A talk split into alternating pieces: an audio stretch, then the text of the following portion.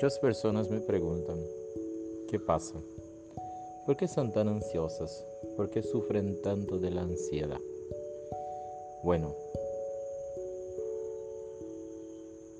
primero quiero garantizar que ansiedad es una enfermedad.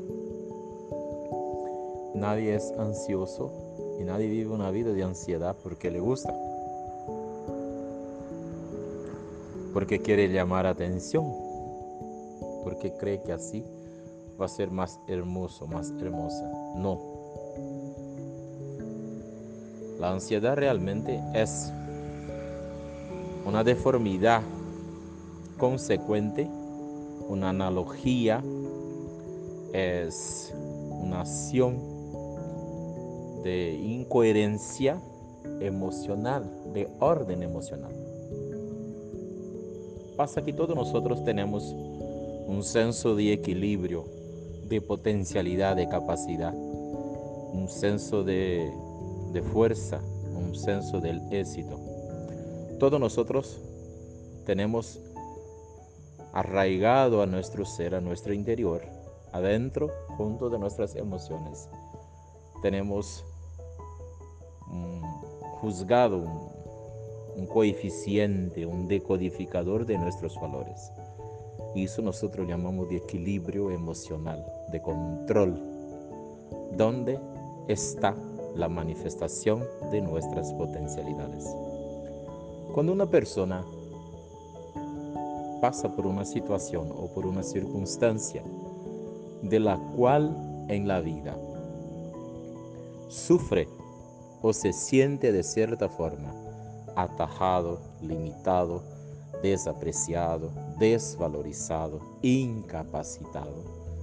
Esto genera en sí una condición mental, emocional de sentirse no cumplir, no poder. Es como que si usted de repente descubriera que no es más la persona que creías que era que no tienes más las capacidades que creías que tendría, que no tienes el potencial que creías que tenía. ¿Por qué? Porque algo o alguien te hizo sacar de ti esta seguridad, esta confianza y ya no puedes más, ya no logras más creer en ti mismo y en tu potencialidad. Esto hace con que genere en ti ansiedad. La ansiedad es la base, la base que manifiesta la ansiedad está dentro del desequilibrio emocional. Y nosotros nos desequilibramos emocionalmente cuando no nos sentimos más capaces, cuando no nos sentimos más aptos, cuando no nos sentimos más listos. Es normal de entender, una persona cuando le tiene una vida de equilibrio o de base de equilibrio mínimo, y le despierta por la mañana y si tiene algo para hacer está lloviendo, él piensa, qué bueno, hoy voy a hacer otra cosa, porque llueve.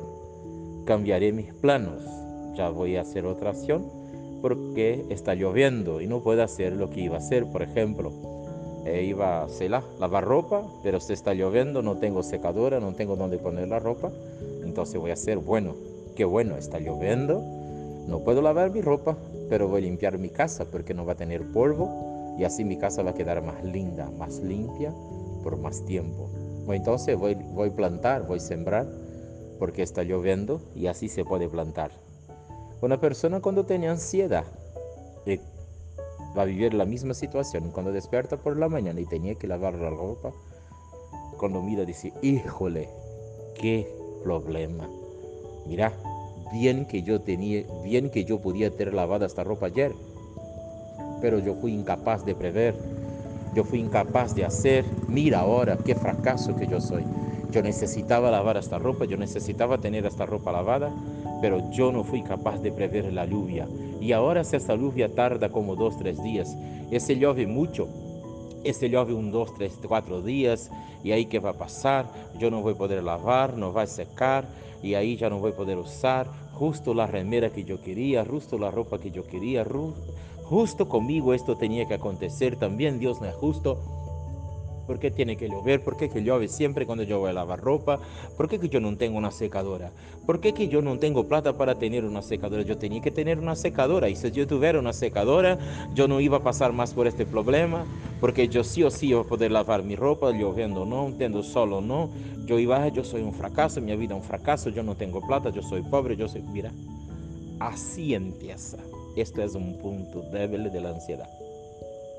Nosotros llamamos de pensamientos irracionales, que con frecuencia se lo ocurre con personas que viven de ansiedad. ¿Por qué?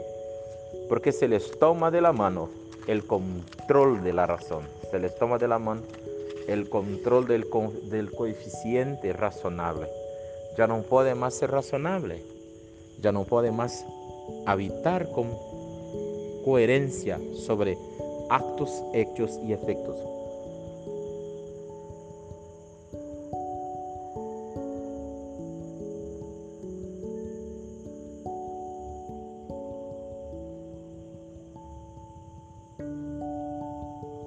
Pasa que tenemos que tener conciencia de una cosa, lo que no se controla es incontrolable. Yo no puedo controlar el tiempo hasta que el ser humano tiene previsión del tiempo, pero no puede dominar. Se prevé que va a llover mañana, puede, puede hay 60% de posibilidad. Puede no llover, pero hay posibilidad. ¿Qué quiero decir con esto? Cuando una persona tiene ansiedad, él no tiene este control sobre, aunque sabe, aunque tiene conciencia que no puedes controlar lo incontrolable yo no puedo controlar las acciones de las personas. Yo no tengo superpoderes para controlar cómo que las personas reaccionan, cómo las personas actúan, cómo ellas se ponen en la vida. Si yo no puedo controlar, yo no puedo me afectar por lo que las hacen. Marcos, mas si las personas están haciendo en contra mío, ok, están haciendo en contra tuyo, pero usted tiene poder de, de recibir esto como mal o de recibir esto como aprendizaje, como algo que te va a decir, bueno, me está haciendo esto buscando causar daño, pero es su percepción sobre mí. Esto no significa que yo soy, es su juzgado sobre mí. Esto no significa que yo soy. Y si yo soy, yo soy humano, soy frágil, soy débil, soy dual. Puedo sí o sí tener fragilidades, puedo sí o sí tener fallas, también puedo elegir cambiar, mejorar, evolucionar, desarrollar, aprender. Puedo moverme en contra de una evolución. ¿Entienden? Entonces, ¿qué pasa? Si usted vive una vida de ansiedad, sí o sí, tu mente está 24 horas preocupada con todo lo que no controlas. Y lo que nosotros no controlamos probablemente es nuestro futuro, en nuestro mañana. Nosotros podemos controlar lo que comemos, porque hacemos, con que tenemos. Podemos controlar con quién nos socializamos, porque elegimos socializarnos o no con ciertas personas. Pero no podemos controlar lo que está en el futuro. Yo no puedo controlar la vida ni la muerte. Yo puedo tener una vida saludable, puedo tener actos saludables, pero no puedo controlar la muerte. Si no fuera así, deportistas, personas con plena salud, vigor, preparo físico, no morían. Entonces, ¿qué quiero decir con esto? Que la ansiedad es una acción de desequilibrio y es como consecuencia un acto total en desarmonía de su desequilibrio, de desorden, Es como nosotros nos vemos, es como nosotros nos percibimos, es como nosotros nos sentimos. Y esto sí o sí va a generar siempre ansiedad.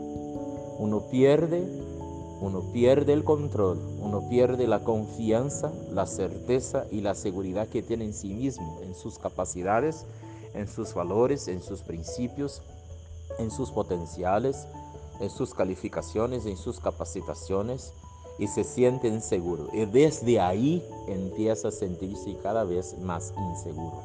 La ansiedad es algo que puede crecer y agrandarse al punto de cada vez quedar más fuerte, más fuerte y más incontrolable. Características físicas de ansiedad. Respiración pesada, acelerada, corazón acelerado, comienza a latir muy fuerte, sensación de, de aflicción, de fatiga, de cansancio, descontrol y desorden mental. Y generalmente cuando la persona entra en crisis de ansiedad, ella quiere estar en un punto de seguridad. Mi casa, mi iglesia, mi papá, mi mamá, mi señora, no sé, el campo, quiere, porque cree que ahí estará seguro, porque está en seguridad, está en condición de inseguridad, está en el momento de inseguridad. Necesita irse a donde se siente seguro, en su puerto seguro. Uno cuando entiende esto, tienes que trabajar puntos claves. ¿Cuáles son los puntos claves para trabajar? Tienes que percibir ¿O qué me haces? Tienes que hacerte caso para percibir. ¿O qué me hace sentir inseguro? ¿O qué genera mi ansiedad? ¿Qué es que genera mi ansiedad? Empezar a cuestionarse y a descubrir qué cosas, qué situaciones, qué acciones, qué actitudes que hacen con que usted se sienta ansioso que haces que usted se sienta en desequilibrio, que haces que usted se sienta en desarmonía. ¿Qué te quita la seguridad de quién sos? La seguridad de tu vida. Una vez que entiendes esto, trabajas estos puntos, trabajas puntos claves de los cuales se van a mejorar y van a desarrollar puntos de seguridad. La primera cosa que pasa, uno tiene que tener conciencia Conciencia de que no sabes todo. Conciencia de que no controlas todo. Conciencia de que no puedes todo. Conciencia de que no soporta todo. Conciencia de que no vas a lograr todo. Que la vida es un gran obstáculo, un reto a seguir. Y sí o sí en algo te va a fallar. Nosotros no somos listos en todo, nosotros no somos capacitados en todo, nosotros no somos calificados en todos. Hay cosas que sí o sí nos costan y nos van a costar. Pero eso no nos hace menos ni más que nadie. Nos hace listos para desarrollarnos, aprendernos, evolucionarnos y crecernos con esto. Te invito a conocer más de la ansiedad. Voy a hacer varios audios y vamos a hablar muchísimo sobre ansiedad. Esta semana que empieza hoy domingo, vamos a tratar de ansiedad. Ansiedades, sus manifestaciones, sus circunstancias, sus temáticas, sus consecuencias y puntos claves que puedes lograr a controlar. Hoy te enseño un punto para terminar este audio. Respiración. Cuando te ves en situación de ansiedad, logres contar hasta 15 puntualmente haciendo así, ah, llenando el pulmón del aire y diciendo uno en la mente, nuevamente fuerte. Dos hasta 15. Respirar, porque la ansiedad aumenta el flujo sanguíneo, pretende que tus venas se atajen, se compriman, eh, impide la circulación tanto sanguínea y la oxigenación cerebral. Si logras respirar, si logras tomar conciencia Tan solo esto, ¿qué es más es mágico? Sí, en el momento de ansiedad, opa, tengo que respirar. Y empieces, enfoques en tu respiración. Pare todo y diga, yo me voy a enfocar en mi respiración. Uno, dos, tres y empieza. Me cuenta hasta 15 respirando. Te vas a mejorar muchísimo. Yo soy Marcos Arnero. Este charla con tu coach y estamos hablando sobre ansiedad. Gracias.